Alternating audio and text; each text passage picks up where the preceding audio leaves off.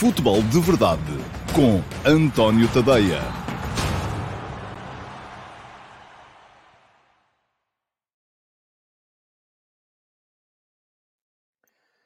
Ora, então, olá a todos, muito bom dia, sejam muito bem-vindos à edição número 674 do Futebol de Verdade para quinta-feira, dia 13 de outubro de uh, 2022. Mais uma semana de Liga dos Campeões que já lá vai. Um, o Flóculo Porto ontem ganhou uh, por 3-0 em Leverkusen ao uh, Leverkusen, uma exibição uh, excelente, um resultado ainda melhor do Flóculo Porto na Alemanha. O Sporting deu mais um tiro no pé, já tinha dado um tiro no pé direito na semana passada em Marselha, ontem deu um, um tiro no pé esquerdo um, em casa contra o mesmo Olympique de Marselha, somou zero pontos nos dois jogos com o OM.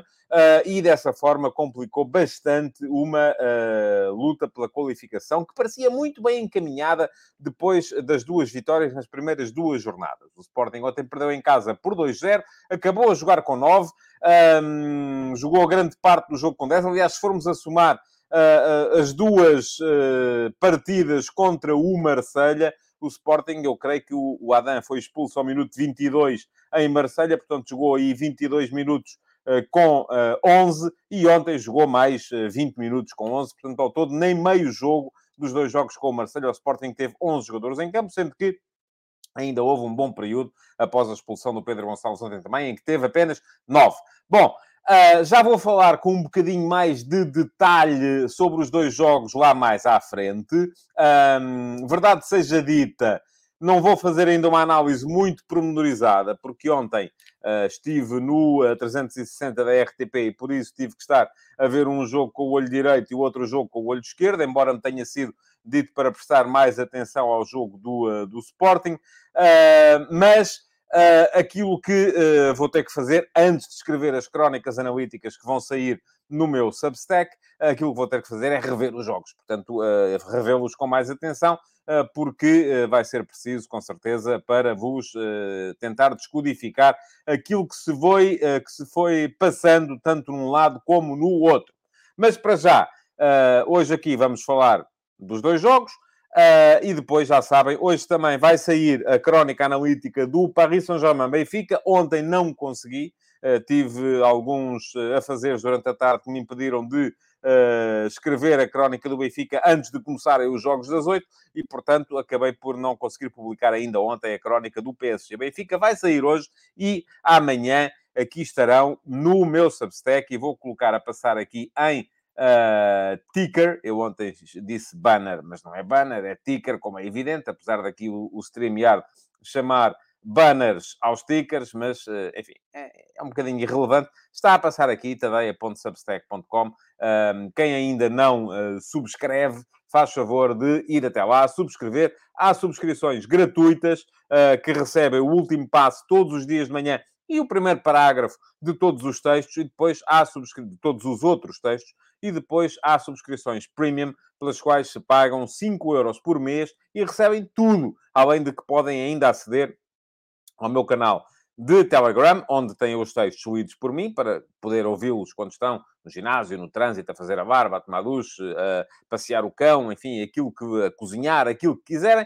Um, e, além disso, também participarem no servidor de Discord, onde vamos mantendo uma tertúlia agradável uh, para discutir futebol. Fica aqui o link também para quem ainda não Uh, ou quem acha que não tem tempo para lá, ou que não é prático estar a escrever, tadeia.substack.com, ficou ali o link atrás para poderem aceder imediatamente ao menu de subscrição. E já disse, pode ser a subscrição gratuita ou pode ser a subscrição, a subscrição paga. Uh, é como acharem melhor. Por falar nisso, vou já acabar o cross-selling. Um, queria lembrar os, os super patronos do meu Substack e aqueles que estão comigo desde o primeiro mês, ah, porque o meu Substack fez uh, um ano, uh, neste, ou faz um ano neste mês de outubro, uh, que têm no vosso e-mail o meu presente de aniversário. E, portanto, é darem lá um salto e é responderem se quiserem. Se não quiserem, se não, se não quiserem o presente, tudo bem, tranquilo, tudo bem na mesma. Só três dos 19 a quem eu ofereci este presente é que me responderam até este momento. E é uma pena, porque é uma forma também de fazermos crescer esta uh, comunidade. Bom, vamos seguir em frente. Vamos passar desde já à pergunta do dia. Uh, e a pergunta do dia hoje vai ser objeto de uma resposta um bocadinho mais rápida, porque há muito futebol para analisar. E ainda há aqui dois ataques rápidos que eu deixei de ontem, porque o programa de ontem estava muito comprido. Uh, a pergunta do dia de ontem foi uh, demorada, porque eram duas ainda por cima, e portanto ainda há dois ataques rápidos que eu recuperei de ontem para a emissão de hoje. Mas cá está a pergunta do dia de hoje, que é, foi-me colocada pelo Carlos Fonseca e o Carlos Fonseca pergunta o seguinte: Bom dia, Carlos. Já vi que está aí, que já vi alguns comentários seus. Tendo por base, está aí no direto, claro. Tendo por base a sua recusa em dar formação na Federação Portuguesa de Futebol por questões deontológicas, com o qual concordo, gostaria de saber a sua opinião sobre figuras históricas como António Ribeiro dos Reis, Cândido de Oliveira ou Fernando Vaz, que acumularam funções no jornalismo e no futebol. Muito bem, Carlos. Eu gosto muito de falar sobre o jornalismo uh, aqui no Futebol de Verdade. Ah, porque, ah, vou dizer assim, irrita-me solenemente essa ideia que se generalizou à volta das pessoas de que o jornalismo hoje está uma vergonha. Não está. Eu mantenho aquilo que sempre disse: o jornalismo hoje está melhor do que alguma vez esteve. Os jornalistas hoje estão mais bem preparados do que alguma vez estiveram. São mais profissionais do que alguma vez foram. Agora, vivem num contexto muito mais penalizador. Uh, e eu acho imensa graça. Por acaso, os três nomes que falou não conheci nenhum deles pessoalmente. Tenho o máximo respeito por todos, como tenho por outros uh, que uh, também acumularam a presença no, no futebol com a presença no jornalismo. máximo respeito. Agora, para responder diretamente à sua pergunta, acho que são coisas incompatíveis. Pelo menos da maneira como eu vejo as coisas hoje. E por isso mesmo, eu vos digo que somos todos muito injustos com o jornalismo e com os jornalistas uh, hoje em dia. Uh, porquê? Porque são, volto a dizê-lo, mais profissionais que alguma vez foram. E foram inúmeros os casos uh, de uh, jornalistas que, ao mesmo tempo, foram exercendo funções na, na, na, no, em clubes de futebol o que é, meus amigos, completamente incompatível. E, portanto, o que é que eu posso dizer mais sobre esse, sobre esse tema? Que, eh, e conforme, enfim, vou ler aqui a opinião do H, que é, na minha opinião está bem pior, mas é normal que defenda a sua dama. Muito bem. eu não estou a defender dama nenhuma, quero lá saber, muito francamente, quero lá saber. A questão é que, e diz aqui o uh, João Spino, hoje em dia, infelizmente, o jornalismo desportivo é uma lamaceira. Fala-se pouco de futebol, querem tornar o futebol num Big Brother. Isso é outra coisa. Estamos a falar aí de outra. Isso é o tal contexto que está à volta das coisas. Um, diz o Pedro Ferreira, a formação é melhor. Eu acho é que cada vez os jornalistas conseguem menos deixar as preferências clubísticas de lado na hora de fazer o seu trabalho. Ó oh, Pedro, aí é que não tem mesmo razão nenhuma. E vou-lhe dizer, eu conheci alguns daqueles. Sabe o que é que mudou? é que hoje há Twitter, há Facebook, há Instagram, há YouTube, há essas coisas todas. Toda a gente pode dar opinião. E mais, os próprios clubes começaram a ter aqueles espaços e a patrocinar espaços feitos por, por, por uh, uh, adeptos que servem apenas para conspurcar o nome dos jornalistas. Porque eu conheci, eu conheci alguns dos que alguns já faleceram, outros ainda aí estão, da, da geração anterior à minha, da geração anterior à geração anterior à minha, e vou dizer-vos o seguinte: eles eram tão sportinguistas, benfiquistas, portistas, belenenses como são os de hoje. Era igual. Não havia diferença nenhuma. O que é que não havia? Não havia os blogs, não havia os perfis de Twitter, não havia os perfis de Facebook que vos uh, depois vão conspurcar o nome destas pessoas, destes profissionais, e que estão uh, e que aparecem aqui. Uh, e vocês têm muito acesso depois a, ali no blog, ali no Facebook, ali no Twitter, que o não sei quantos epá, aquilo é uma vergonha, ele é doente do, daquele clube e tal, não sei o não são nada. É igual, foi sempre assim, nunca foi diferente, foi sempre assim. Hoje em dia, há essa possibilidade de não termos, uh, uh, ou há essa impossibilidade de se acumularem funções, e eu vou dizer-vos, acho muito bem que existe essa impossibilidade de se acumularem funções. Há aqui coisas que eu, enfim, não compreendo muito bem, não compreendo muito bem por que razão é que um jornalista não pode fazer, por exemplo, publicidade. Uh, isso não compreendo muito bem, uh, mas já compreendo muito bem que um jornalista não possa. Como é que eu posso chegar e manter a minha independência uh, relativamente a, a, a, entidades como a, a, Federação Portuguesa de Futebol se depois vou estar na folha de pagamentos da Federação Portuguesa de Futebol. Não posso, como é evidente. Por muito independente que eu seja, aqui coloca-se a tal questão da mulher de César, porque mais do que sê-lo é preciso parecê-lo. Diz-me aqui o João Sília, e eu também fiquei com esta dúvida. Acho que Fernando Vaz nunca foi jornalista, eu também acho que não, mas houve muitos casos. O, o, uh, houve uma altura em que o selecionador nacional era invariavelmente um jornalista. Mas também eu creio que não eram sequer uh, uh, funções pagas. portanto, não, não, não, aí não haveria tanta incompatibilidade. Mas havia, assim, eu cheguei a assistir a muitos casos e o jornalismo que se fazia, aquele que vocês muitas vezes uh, glorificam e dizem, pá, antigamente é que era e tal, nos tempos em que não sei quê. Eu via, os jornalistas iam com os jogadores, eram amigos, andavam na, na, na, nos mesmos autocarros, havia ali uma relação de uh, familiaridade que não colocava em causa, vamos dizer assim, a honestidade das pessoas, mas em que eles estavam todos ali a lutar pelo mesmo, pela mesma coisa. Hoje em dia estamos no extremo oposto, em que parece que estamos aqui todos a querer descobrir os podres, o atenção, o jogador não ajudou a velhinha a atravessar a passadeira, é uma vergonha, alerta, vamos fazer um programa, vamos fazer, meter aqui uh, cinco uh, comentadores a discutir, o Rafa está triste, o não sei quanto está uh, contente, e agora? O que é que se fez no Twitter? Ouça, isto aí, de facto, o ambiente está muito pior. Mas os jornalistas, volto a dizer, são melhores e estão hoje mais bem uh, preparados. Diz o Rádio Tuga UK, o jornalismo está para as audiências e não para falar a verdade. Uh, eu não coloco a questão assim. Está para as audiências, sim, sem dúvida nenhuma. Uh, não digo que falem mentira, agora falam a verdade sobre as coisas que lhes podem dar audiências. Não falam sobre tudo. Aquilo que dá audiência interessa pouco. E de facto isso é um problema. Mas aí, meus amigos, quem é que é a culpa? Quem é que vê? Quem é que calciona as coisas, uh, umas com mais audiência e outras com menos? Porque é que eu tenho aqui neste momento 312 pessoas e se estivesse aqui a insultar e a chamar nomes, se chegasse aqui e dissesse eu hoje uh, vou aqui assumir que sou adepto do uh, clube tal. E chego aqui e digo, o presidente do outro clube é um uh, bandido. Isto, estes 300 passavam a 3 mil imediatamente. Não é? Eu é que não quero seguir esse caminho. Não é para isso que eu cá estou. Não é? E, e por isso... Agora, de quem é que é a culpa? É minha? Não. A culpa... Quer dizer, eu aqui assumo a minha posição. Agora, quem é que calciona o lixo com a audiência? Pensem nisso um bocadinho e se calhar uh, aqueles que aqui estão nem sequer uh, uh, são os que fazem isso, muito provavelmente, mas pronto.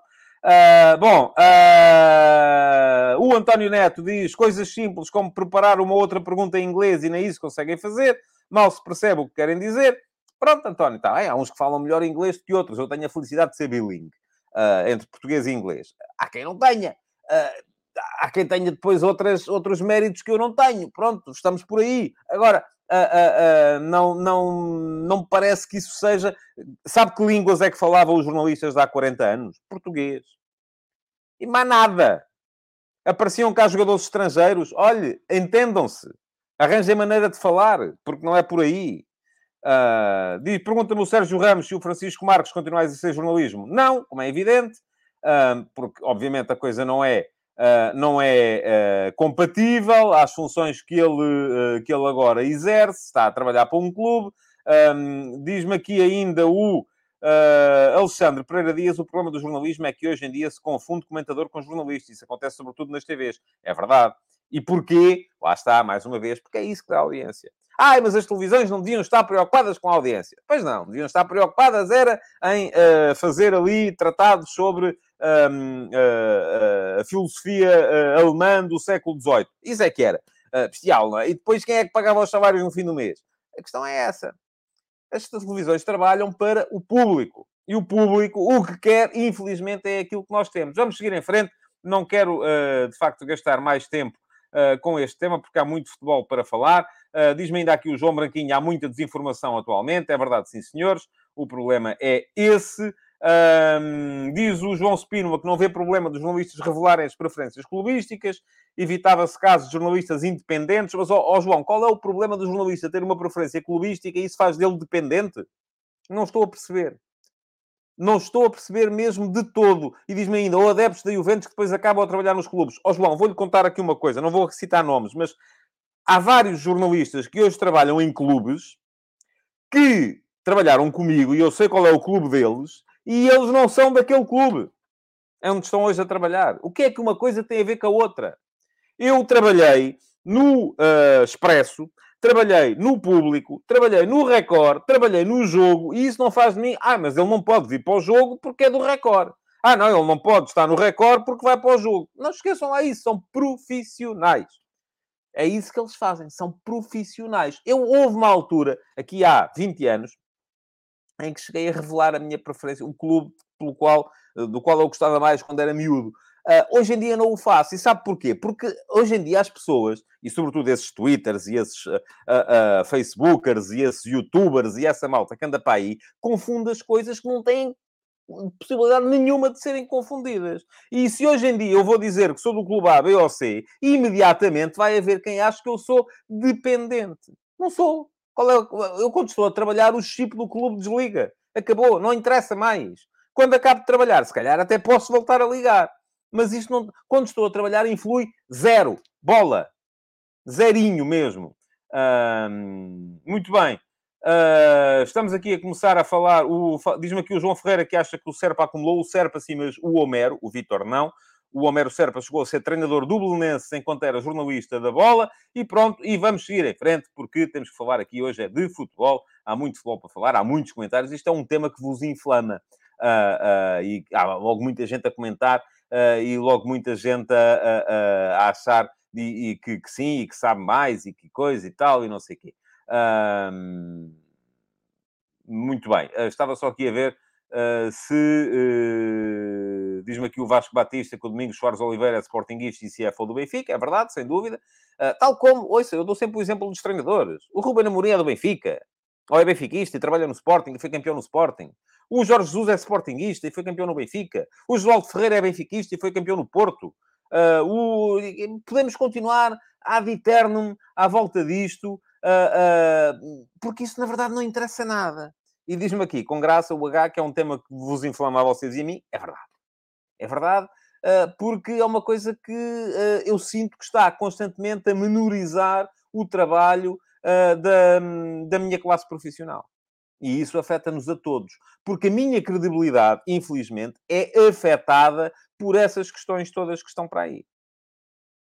Não é? Vamos embora. Diz-me aqui o João Moreno, e tem toda a razão. Ataques rápidos, siga, vamos embora para a frente. Cá estão eles. Tenho tirado aqui o comentário do João Moreno. Foi tanta pressa, o ataque foi tão rápido que o primeiro passo após a transição, em transição saiu ainda sem ser em boas condições. Bom, uh... ataques rápidos, vamos a eles. Ah, primeiro, não me posso esquecer. Para deixarem a pergunta do dia, como é que é? Vocês já sabem de cor e salteado, mas há sempre a possibilidade de haver quem cá esteja hoje pela primeira vez.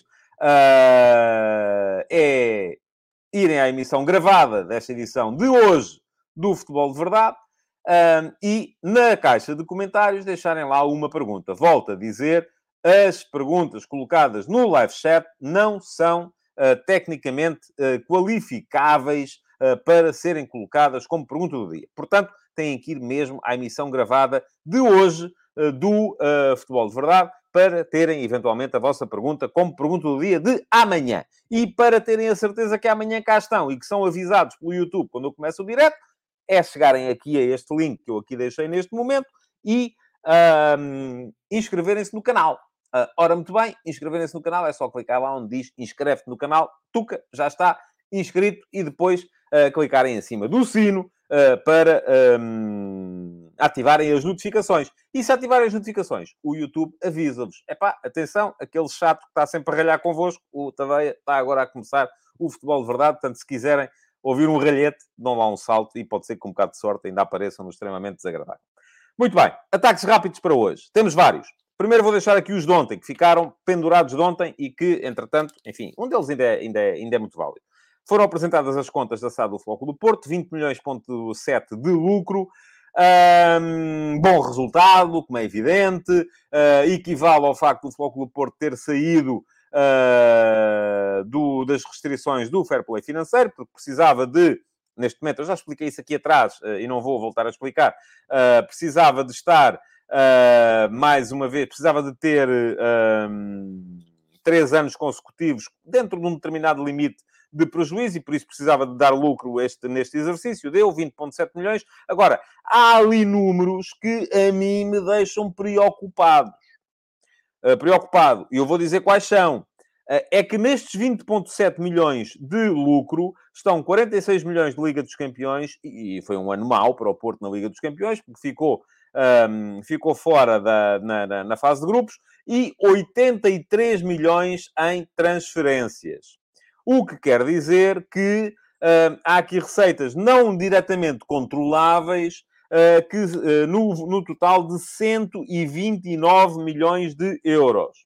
O que quer dizer que o resultado em receita, o resultado ordinário é francamente negativo. E isto, meus amigos, é problemático. Mas isto traz à colação também as afirmações de uh, anteontem, que eu queria ter falado aqui delas ontem, mas acabei por não falar, do Sérgio Conceição, em que dizia que bom, nós estamos aqui a fazer o nosso trabalho em termos de valorização, em termos de capacidade competitiva, e estão, em relação a isso, não há dúvida nenhuma, mas uh, na parte financeira as coisas não têm corrido assim tão bem. E é absolutamente verdade. Porquê? Porque o Porto tem que começar a trabalhar melhor no plano da uh, capacidade para conseguir receita, não da receita ordinária, Diz-me aqui o Afonso Quaresma. É assim que os clubes portugueses sobrevivem? Sim, mas 100 milhões ou 109 milhões uh, uh, é muito. É muito. Uh, uma coisa é um clube precisar de, todos os anos... imaginemos uma situação. Imaginemos que o Porto fica fora da Champions. Imediatamente perdem estes 46 milhões. Imaginemos que não consegue Uh, o, o, que obrigatoriamente uh, levaria ao clube a ter que vender mais de 100 milhões em jogadores para se manter no, no, no na, as contas no positivo. Não é fácil. Não é fácil conseguir 100 milhões por ano em jogadores vendidos. Portanto, estamos a ver, é preciso começar a ver aqui um bocadinho melhor esta parte uh, das, das finanças, porque muito claramente o Futebol do Porto está, até do meu ponto de vista, um bocadinho atrás do Benfica e do Sporting, cujas contas foram reveladas aqui há uns tempos, uh, nesta capacidade para gerar receita. Pronto, estes eram os uh, ataques rápidos que eu tinha guardado de ontem, dos quais não tinha chegado um, a falar ontem, e diz o Gabriel Viana, de 109 milhões ter apenas um lucro de 20. Não, não, é de 129 milhões ter apenas um lucro de 20. Portanto, 109 é aquilo que falta para a situação ficar equilibrada. Uh, e, portanto, diz-me aqui o João Moreno também, acho que isso são todos os clubes portugueses. Ó oh, João, eu não tenho aqui os números neste momento, uh, não os fui comparar, uh, porque não escrevi ainda sobre isso, mas, e diz-me aqui o Nelson, enfim, não sei se estes números são verdadeiros ou falsos, volto a dizer, não os fui comparar, não fui ver. O Benfica, se não fosse as vendas, também tinha mais de 50 milhões de prejuízo. Está bem, mas o Porto aqui não estamos a falar de 50, estamos a falar de muito mais. Portanto, é, é um bocadinho estarmos aqui a ver. Eu acho que é normal, enquanto o futebol em Portugal não for uh, uma atividade rentável por si só, é normal que seja preciso fazer receita extraordinária todos os anos, mas não é normal que seja preciso fazer tanta receita extraordinária todos os anos. Isso parece-me problemático. Bom, ataques rápidos de hoje. Pedro Martins a caminho do Wolverhampton. Qual é a surpresa, não é verdade? Uh, salta de um clube do Universo Mendes para outro clube do Universo Mendes. Surpreendente era que fosse outro, uh, mas, uh, enfim, não está ainda fechado. Gosto do Pedro Martins, acho que é um belíssimo treinador.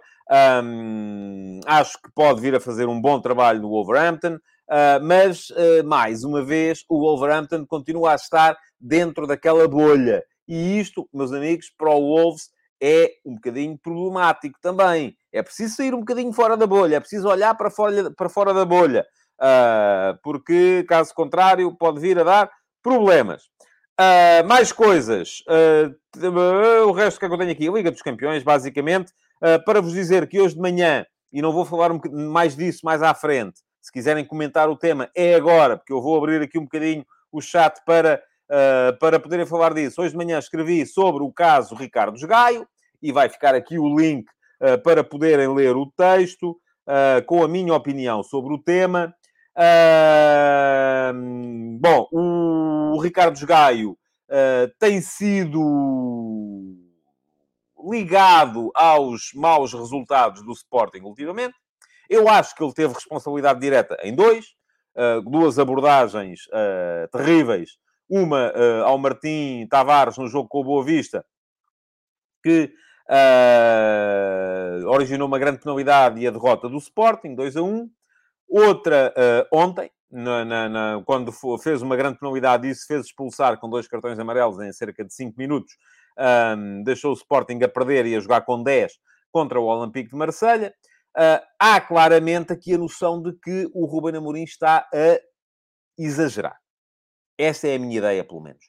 Defender o Gaio, uh, diz-me aqui o Scofield Mega, defender o clube e defender o Gaio é ele não jogar enquanto não estiver ok. Exatamente essa a minha opinião. E o Ruben Amorim, do meu ponto de vista, esticou-se na conferência de imprensa uh, após o jogo. Uh, Diz-me aqui o Nelson que a derrota em Braga, os gajos está ligado. Duas coisas: o Sporting não perdeu em Braga, empatou, e eu já expliquei, não é a minha opinião. Acho que o Gaio é o menos culpado no lance do 3 a 3 do Sporting Clube Braga. Há ali muito mais culpa do Coatas e do Santos Justo do que do Gaio. É a minha maneira de ver o futebol, a vossa pode ser diferente, uh, mas uh, acho que aí foram cometidas, e vou dizer assim mesmo com toda a força, verdadeiras cavalidades Uh, e aquilo que se fez ao jogar nas redes sociais a seguir esse jogo foi absolutamente inqualificável. Terá condicionado o jogador daí para a frente. E agora, ao treinador é que cabe perceber uma coisa muito simples, que é, este jogador está em condições de jogar ou não? Adam enterrou a equipa em Marselha E a seguir, havia aqui gente que achava, não, não, deve jogar o Israel. Porque não? Eu disse, não, deve jogar o Adam. Mas eu não estou lá dentro. Eu não conheço os jogadores, não os conheço aqui. Não sei como é que eles de cabeça funcionam. Houve aqui um sinal muito positivo relativamente ao Adam, eh, que eu na altura também o assinalei. O Adam, a seguir ao jogo em Marselha, foi à flash interview. Foi homem. Chegou lá e disse, estou aqui, estou a dar a cara, sou eu. Fiz... Enfim, não vou dizer a palavra. Uh, mas vocês já perceberam qual é. Uh, e, e isso para mim é uma indicação de que ele mentalmente está a superar a coisa. Agora, cabe ao treinador distinguir entre um jogador que é capaz de superar este mau momento, pô-lo a jogar a seguir, e o, o Adam a seguir nos Açores foi fundamental na vitória do Sporting. Portanto, foi uma boa opção. Uh, do jogador que já não é capaz mentalmente de superar uh, uh, a pressão que lhe vem de fora. Agora, o que o treinador não pode exigir é que não haja pressão de fora, porque isso não existe. O futebol é um fenómeno de massas. Há sempre pressão de fora. E aquilo que o Ruben Amorim fez ontem na conferência de imprensa, do meu ponto de vista, mal, Primeiro porque associou a, a, a situação do Gaio à situação do Paulinho. Não tem nada a ver. Paulinho tem sido também alvo de algumas uh, críticas nas redes sociais, sobretudo por aquilo que custou, mas tem sido sempre muito apoiado. E o próprio Gaio em campo também não me parece que tenha deixado de ser apoiado. É, depois tem estas situações dos trolls do costume que aparecem, como aparecem aqui no Futebol de Verdade, também aparecem nas redes sociais dos Gaio. Uh, mas, uh, e essa associação, do meu ponto de vista, foi ver a coisa pelo umbigo dele, dele, Rubem Amorim. Que é, são os jogadores que eu trouxe. Não, não, não tem nada a ver com isso. Aliás, o Palhinha também veio de Braga e nunca foi criticado. E depois, porque uh, tem que se perceber se o jogador não está em condições, então não joga, tem que ser protegido. Eu acho que neste momento só há uma maneira de jogar e poder voltar a jogar pelo Sporting. É o Sporting que está num momento muito bom, porque se o Sporting não está num momento muito bom, Uh, estar a colocá-lo é estar a pedir uh, para aparecerem mais problemas. E se o Sporting um dia voltar a estar num momento muito bom, se estiver uh, à frente do campeonato, a lutar pelo título, uh, não precisa estar à frente, mas a lutar pelo título, um jogo que está a ganhar, aí sim pode entrar os gaio, e nessa altura, satisfeitos, porque os adeptos reagem assim, satisfeitos porque estão bem, os adeptos até o vão aplaudir. Disse, pá, vamos lá reabilitar este gajo. Agora, enquanto isso não acontecer, estar a insistir é estar a prejudicar mais o jogador, é estar a prejudicar o clube e é estar-se a prejudicar ele próprio. Portanto, eu acho que o Ruben Amorim aqui errou. Errou na justificação que deu também no final. Ele devia estar muito lixado da vida para ter dito aquilo que disse no final. Uh, falou um bocadinho a quente, creio eu. Uh, mas uh, o Miguel Campos também quer dizer que o Vinagre e o Giovanni por muito menos foram encostados, não percebo. Oh, Miguel, foram encostados porque havia alternativa. E o problema aí também é um bocadinho esse. É que não há alternativa. E aqui também o Sporting tem que olhar um bocadinho, por exemplo, eu ontem falei aqui disso, para o Porro. O Porro o Jogai, na época passada, fez 44 jogos, meus amigos. Lembram-se de algum em que ele tenha comprometido? Eu lembro-me de um. Foi o jogo nos Açores com o Santa Clara. E fez 44 jogos, porque o Porro, na primeira época, quando não havia Europa, estava sempre disponível. A partir do momento em que começou a ter que acumular jogos, passou a deixar de estar sempre disponível e a acumular lesões também. É um jogador cuja condição física, uh, ou mental também, um, não será uh, a ideal. Uh, e, portanto, aquilo que me parece a mim é que nós não temos que ver assim, ah, o A fez isto e foi encostado, agora este não é encostado, porquê? Eu já li coisas de mal está a dizer que o Ruben Amorim Uh, nem quis ficar com o Gonçalo Esteves para poder pôr o Jogaio, como se de repente uh, ele precisasse pedir licença a alguém para pôr o Jogaio a jogar. Oh, meus amigos, posso pôr os gaio? É, tá, ah, não, está aqui o Gonçalo. É este que vocês querem? Então está bem, até eu ponho este. Acham que isto ia funcionar assim? Não, como é evidente.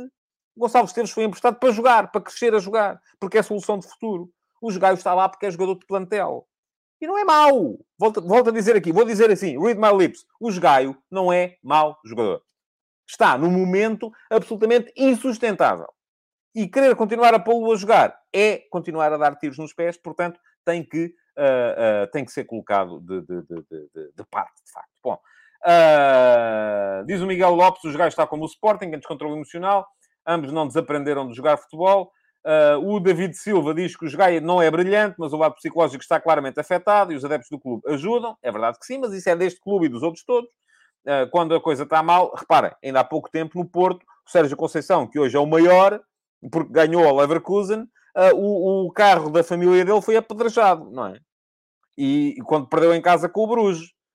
O mundo está cheio de trolls. E é por isso é que os jornalistas, lembra-se do início, não podem estar aqui a dizer que clube é que são, porque os trolls andam aí. Isto está muito perigoso. E não é só para os jogadores, é para os jornalistas também. Uh, o Rui Soares diz que se o jogar sai do 11 fica encostado até janeiro. O João Moreno que o jogar precisa de férias para meter a cabeça no sítio. Uh, o Rui Soares diz que assim perde-se o jogador. Ó oh, oh, Rui, eu, com devido respeito, perde-se se ele continuar a jogar. E pergunto ao Josias se o Porro não estiver disponível, quem é que joga então? Oh, ouça, até pode jogar o Fataú. Foi quem jogou ontem quando o Jogai saiu e o Porro não podia jogar. Uh, e que também não é, do meu ponto de vista, uma solução brilhante para aquela posição. Pode jogar o. Este eu sei o nome, porque, enfim, o nome fica na, fica na, na, na, na retina pode jogar o Travassos, que é o jogo que é o defesa direito da equipa da Youth League. Uh, e eu lembro-me do nome porque é, é Travassos, e acho que é sobrinho neto ainda, ou bisneto do, do, um, do, do Travassos, do famoso José Travassos, José da Europa, uh, que ficou na história do Sporting. Bom, uh, mais coisas para ainda os ataques rápidos, para olhar para o resto da jornada ontem da Liga dos Campeões. O uh, Bruges uh, empatou 0 a 0 em Madrid, com uma grande exibição de Mignolet, e alguém se metia aqui comigo há bocadinho, e eu já não consigo recuperar o comentário que já foi há muito tempo, porque eu dizia que o Bruges era a equipa mais fraca do grupo. Pois é, olha, eu achava que era, o que é que querem que eu vos faça? Às vezes engano-me, até me engano mais vezes, se calhar, do que, do que devia. Uh, mas o, o, diz o Miguel Maia que o carro apedrejado foi do Ricardo Conceição. Não é Ricardo, é Rodrigo, e sim, eu sei que foi. É jogador do Porto, filho do treinador do Porto, uh, carro no qual seguia o outro, outro dos filhos do treinador do Porto e a esposa do treinador do Porto. Portanto, queremos dizer o quê? Que os Super Dragões, ou lá quem foi, não sei, ainda, ainda estamos para saber quem é que foi, um, querem ficar com o Sérgio Conceição, mas querem correr com o resto da família, é? E por isso é que apedrejaram aquilo que foi aquele que apanharam. Se apanhassem o do Sérgio, era o do Sérgio que ia também. Aí se calhar corria-lhes mal, que ele era menino para sair de lá e para lhes dizer meia dúzia de verdades. Mas, uh, mas uh, uh, não, não creio que, um, que, que, seja, que seja importante de quem é que era o carro. Bom, sim, de facto, achava, surpreendeu-me o Bruges. Ontem empate 0 a 0, grande jogo do Minholê, do guarda-redes. Um, nota para o facto do João Félix, e aí muita gente ainda bocadinho excitada com a questão do, do, do, do Félix. Uh, e o que é que vai acontecer ao Félix. Diz-me aqui agora o João Pico, viu a reação do João Félix, colocou gosto numa publicação em que dizia que o Atlético não o respeitava e que ele deveria voltar ao Benfica. Olha, isso não sei onde é que ele pôs gosto e também vou-lhe dizer, não, eu recuso-me a entrar nessa coisa, ah, ele meteu gosto naquilo e, portanto, as pessoas metem gosto naquilo que acham que devem meter. Uh, agora, que de facto uh, é verdade isto que está aqui a dizer o Pedro Queiroz, João Félix tem 23 anos, já desperdiçou 3 em Madrid, a justificação do Simeone é para não ter posto a jogar ontem, não lembrar ninguém. Um, eu também creio que sim. Uh, mas uh, andei, não sei se o Benfica vai conseguir recuperar o João Félix em janeiro, conforme estavam em muitos de vocês a, a pedir. Um, creio que não. Creio que não, porque uh, o João Félix ainda assim está num nível que, que, está um bocadinho acima do, do daquilo que a Liga Portuguesa pode aspirar. Mas, enfim, se conseguirem, volto a dizer, é malha, é malha e é das fortes. Diz-me aqui o Scofield Mega, acho impossível o João Félix ir para o Benfica. Eu também acho.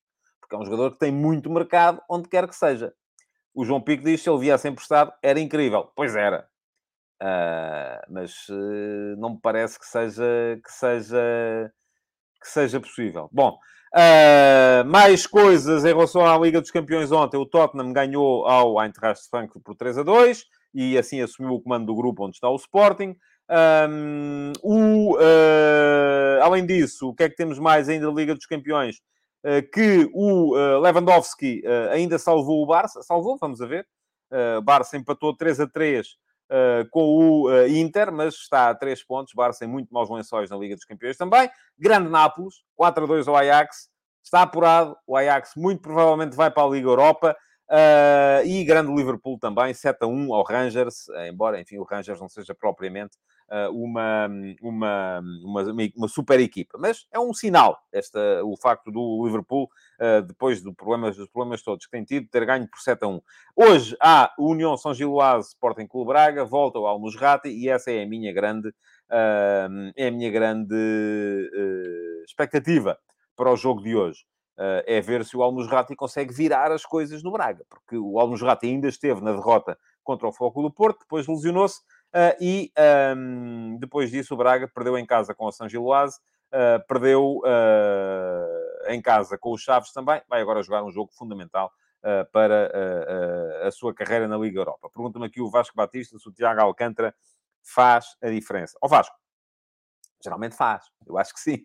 Agora, ontem não faço a mínima ideia. Aliás, vou ser muito honesto consigo, nem sei se jogou, não consegui. Eu, tenho os jogos das equipas portuguesas para ver, uh, não, não consigo ver os outros jogos todos. Isso nem que eu tivesse uh, mais olhos do que o. do que. Uh, não sei como é que se chama aquela. Enfim, não interessa. bom. Vamos passar aos, um, ao, ao, tema do dia, ao ataque organizado. Já estamos com 38 minutos de programa e temos que seguir em frente para eh, para aquilo que é importante falar, que são os jogos de ontem. Uh, já vos disse aqui que não vou fazer aqui uma análise muito pormenorizada. Quem quiser a análise mais pormenorizada vai ter que esperar por amanhã. Amanhã vamos ter uh, a crónica de jogo a sair no meu uh, Substack. Está aqui a passar o endereço em baixo, já sabem, cadeia.substack.com. Ainda vai sair só hoje a crónica do Paris Saint-Germain Benfica e amanhã sairá, sairão as duas crónicas dos jogos de ontem. Mas, de qualquer maneira, por aquilo que fui vendo, e vamos falar de contas ainda aqui primeiro. Porque há aqui uma, há aqui uma ideia uh, que uh, o Porto está pujante e o Sporting... Aliás, o título do programa é esse, Super Porto, e o Sporting anda para trás, não é? Uh, o que é verdade. O Porto foi super ontem, ganhou por 3-0 na Alemanha ao Leverkusen. Aliás, já o Sporting tinha ganho por 3-0 na Alemanha ao Eintracht, e isto este ano, um dia destes vamos falar aqui sobre isso, se calhar. Um, o Braga ganhou a União Berlim, o Sporting ganhou ao Eintracht, o Porto ganhou ao Leverkusen. Uh, as equipas alemãs estão pelas ruas da amargura, as espanholas também. Vamos aqui a ver, olhem, o Barcelona provavelmente vai ser eliminado, o Sevilha uh, provavelmente ainda não está, acho que não, ainda não está, mas provavelmente vai ser eliminado também. O Atlético de Madrid está assim um bocadinho, tente não caias, e portanto estamos aqui a ver que as equipas das Big Five não estão muito bem. Mas neste momento o que é que temos? Super Porto, de facto, ganhou 3-0 na Alemanha. Sporting a dar para trás, de facto, depois de duas vitórias, perdeu dois jogos com o Marselha. Mas olhamos para a classificação e tem os dois seis pontos. Uh, portanto, podemos dizer assim, estão iguais? Não, não estão. Não estão por duas razões. Uh, uma delas é esta que diz aqui o Nuno Teixeira. O Porto nos últimos dois jogos fez seis pontos, o Sporting zero. O título do programa justifica-se. Obrigado, Nuno. Uh, é isso mesmo. Uh, mas uh, uh, há outra razão. pronto, uma delas é esta, é a tendência, não é? O Sporting começou a matar e se calhar vai acabar a morrer. E o Porto começou a morrer e se calhar vai acabar a matar. Portanto, há uma gestão de esforço, há uma gestão de pontuação diferentes. há uma tendência de subida no Porto, há uma tendência de quebra no Sporting. Mas depois a razão fundamental é outra. É que estes seis pontos nos dois grupos não significam as duas coisas. uh, não significam a mesma coisa. O Porto tem 6 pontos num grupo em que o Bruges tem 10 e em que, de certeza absoluta, se fizer 9 pontos, o Porto passa. Isto é, o Porto sabe que. Uh, não, não, não tem a certeza absoluta, mas uh, se fizer 9 pontos, pode dar-se o caso de ganhar em Bruges e perder com o Atlético e uh, ainda ficar fora. Mas para isso era preciso que o Atlético ganhasse os dois jogos. Estou aqui a fazer contas de repente e não é bem assim. Mas de qualquer maneira, o Porto sabe muito bem que se ganhar ao Atlético de Madrid na última jornada, está apurado. Não há volta a dar. É assim, o Porto tem um jogo para ganhar. É o Porto Atlético de Madrid na última jornada no Dragão. E esse jogo, ganhando, está lá. Não há maneira de, de, de, ser, de ser de outra forma.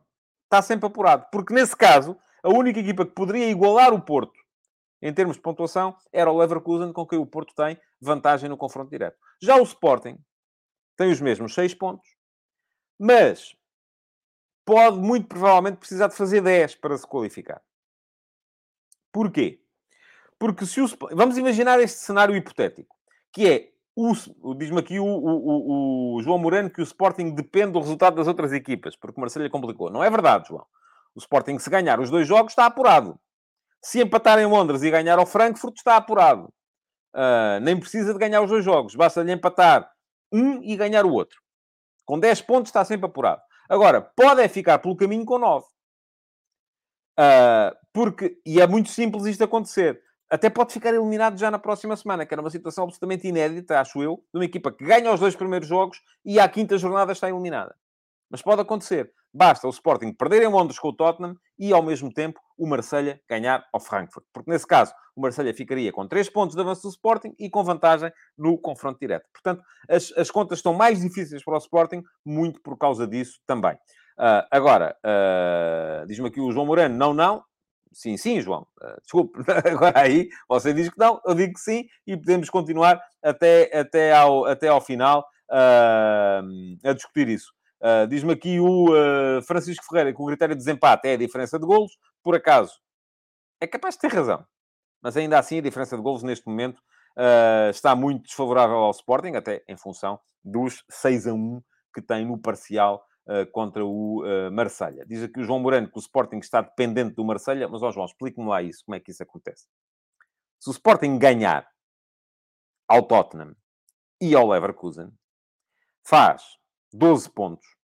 O Tottenham, no máximo, fará 10 porque perde com o Sporting. Portanto, o Sporting até pode estar dependente do Marselha, Porque o Marselha ganhando os dois jogos, ficará sempre à frente do Sporting. Mas o Sporting ganhando ao Tottenham, ou, ou, já, não, já, já não lhe acontece isso. Mais, se o Sporting empatar no Tottenham e ao mesmo tempo o Marselha ganhar ao Frankfurt, o Sporting aí fará 7 pontos. O Tottenham 8, o Marselha 9. Se o Sporting na última jornada ganhar ao Frankfurt, e aí fará 10 pontos. O Tottenham só consegue apurar-se se, ou superar o Sporting se ganhar ao Marselha, caso em que o Marselha já não fique à frente do Sporting. Portanto, meus amigos, uh, fiz bem as contas. Um, agora, diz aqui o João, o Sporting não ganha em Londres. Pronto, ok. Isso aí também, também acho difícil. Mas uh, não podemos estar. Uh, também, eu também achava que o Bruges não ganhava os jogos que ganhou. E, no entanto, ganhou. Também achava. Enfim, vamos em frente. Um, bom, uh, os jogos de ontem. Conforme vos disse, análise pormenorizada vai sair depois no meu Substack. Agora, uh, o, o diz-me aqui agora o ainda ao João Moreno, que eu não percebi. Enfim, não, não, não consigo estar agora Uh, ah, o José Neto disse, o João Moreno quer dizer que o Sporting dificilmente ganha Londres. Pronto, está bem, sim. O Michel Esteves também diz a mesma coisa. Vejo muito difícil a tarefa do Sporting em Londres. Eu também, se querem que vos diga, acho difícil que o Marselha ganhe em Frankfurt. Mas pode acontecer. Acho que este grupo vai ser muito embrulhado até ao fim. E volto a dizer, eu estou convencido que nove pontos podem chegar. Embora os 10, os 10 são seguros. Acho que os 10 são seguros. 9 talvez cheguem, talvez não cheguem. Vamos a ver. Uh, como, é que vai, como é que vai acontecer. Uh, os jogos de ontem. Para vos falar, primeiro, uh, o Leverkusen Porto.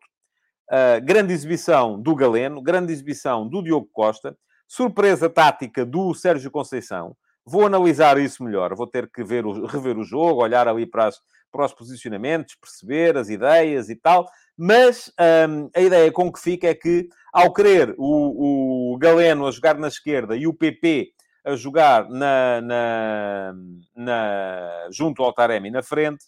O que é que queria o Sérgio Conceição? Duas coisas: largura, profundidade. É claramente isso. Porquê é que não joga sempre assim? Porque nem todas as equipas jogam com a linha uh, tão avançada ou tão alta como joga o Leverkusen. E mais, e ontem o Leverkusen, ainda por cima, uh, tinha uma linha alta, mas uh, sem os defesas mais rápidos. o que, de certa forma, também veio prejudicar. mas, com o Galeno, ganha largura e ganha capacidade de ir à procura do espaço atrás da, da última linha do, do adversário. E acho que foi isso que esteve aqui muito, muito em causa. E isso esteve à vista logo no lance do, uh, do primeiro golo. E alguém me perguntava aqui, deixem cá ver se eu consigo recuperar o comentário, foi o Vitor Cardoso, que me perguntava, no caso do primeiro golo do Porto, com assistência do Diogo, na sua análise foi um momento de inspiração ou um resultado de treino e estratégia do Sérgio? Eu acho que foi as duas coisas. Mas que há estratégia ali, há. Aliás, o Diogo Costa é um caso evidente de um guarda-redes que, aliás, essa foi também a razão, uma das razões que levou a que ele superasse o Rui Patrício na seleção. E isso eu posso dizer-vos, aliás, eu creio que o Fernando Santos disse isso na entrevista que me deu, uh, que o Diogo Costa era um jogador, um guarda-redes que dava uma capacidade no jogo ao pé que o Rui Patrício não dá. A capacidade que ele tem de isolar o Galeno naquele lance é de alguém que vê mais longe. E além de ver mais longe, consegue executar. Porque jogar ao pé não é só aquela coisa que nós vemos agora, os guarda-redes a jogar ao pé, não é só aquela coisa que vemos agora do guarda-redes entretido ali a jogar com os defesas na saída curta, é também ter a capacidade de sair longo. E o Diogo Costa consegue fazer bem as duas coisas. Aliás, até consegue fazer melhor a saída longa do que a saída curta, no meu ponto de vista. Um, pronto, mas depois desse golo, o Porto teve que se aguentar. E o, João, o, o Diogo Costa foi, uh, foi, foi muito, muito importante. Uh, porque uh, teve ali um par de intervenções, uma delas a grande penalidade que ele defende, uh, que, enfim, são duas grandes penalidades defendidas em dois jogos com o Leverkusen, podem ter virado a eliminatória. Podem ter virado a eliminatória. Vamos, o grupo, quero dizer. Vamos a ver se é assim ou não. mas há também um lance muito importante do Fábio Cardoso, em que o Demir Bay ia fazer o, o 1 a 1 e o Fábio Cardoso consegue evitar uh, com, o, com um corte muito importante uh, o gol do empate, e depois duas grandes penalidades uh, do, sobre o Galeno. Galeno que marca o primeiro golo e sofre as duas faltas para os dois penaltis com que o Porto faz o 2 a 0 e o 3 a 0. Vitória justa, vitória importantíssima do Porto, que assim volta a ganhar um, alento na, na, na, no que lhe falta de Liga dos Campeões. Uh, diz aqui o Pedro Martins, podemos falar sobre a exibição de Fábio Cardoso? Sim, senhor, já falámos. Uh, e diz o Nuno Teixeira que ontem ninguém se lembrou do Pep, uh, e acredito que sim, que tenha sido verdade. Em Alvalade, o Sporting. Podemos falar aqui de dois jogos. Um jogo é aquele que dura até à expulsão do Gaio, e foi um jogo que estava muito igualado, mas ainda assim com ligeiro ascendente do, do, do Marselha. Creio que o Sporting estava com muita dificuldade, já 11 contra 11, para ligar jogo estava com muita dificuldade. Eu acho que a equipa não foi. Uh, acho que o Marselha veio preparado para aquilo que era o jogo do Sporting, meteu mais um homem no meio-campo. Uh, embora o Ganduzi estivesse constantemente a aparecer também sobre, sobre o lado direito, mas uh, conseguiu, uh, conseguiu um, abocanhar o meio-campo do Sporting e estava a marcar algum ascendente no jogo, mesmo antes da expulsão do Gaio. Quando se dá a expulsão, penalti, 1 a 0, enfim, a partir daí o Sporting não, não, não teve mais jogo.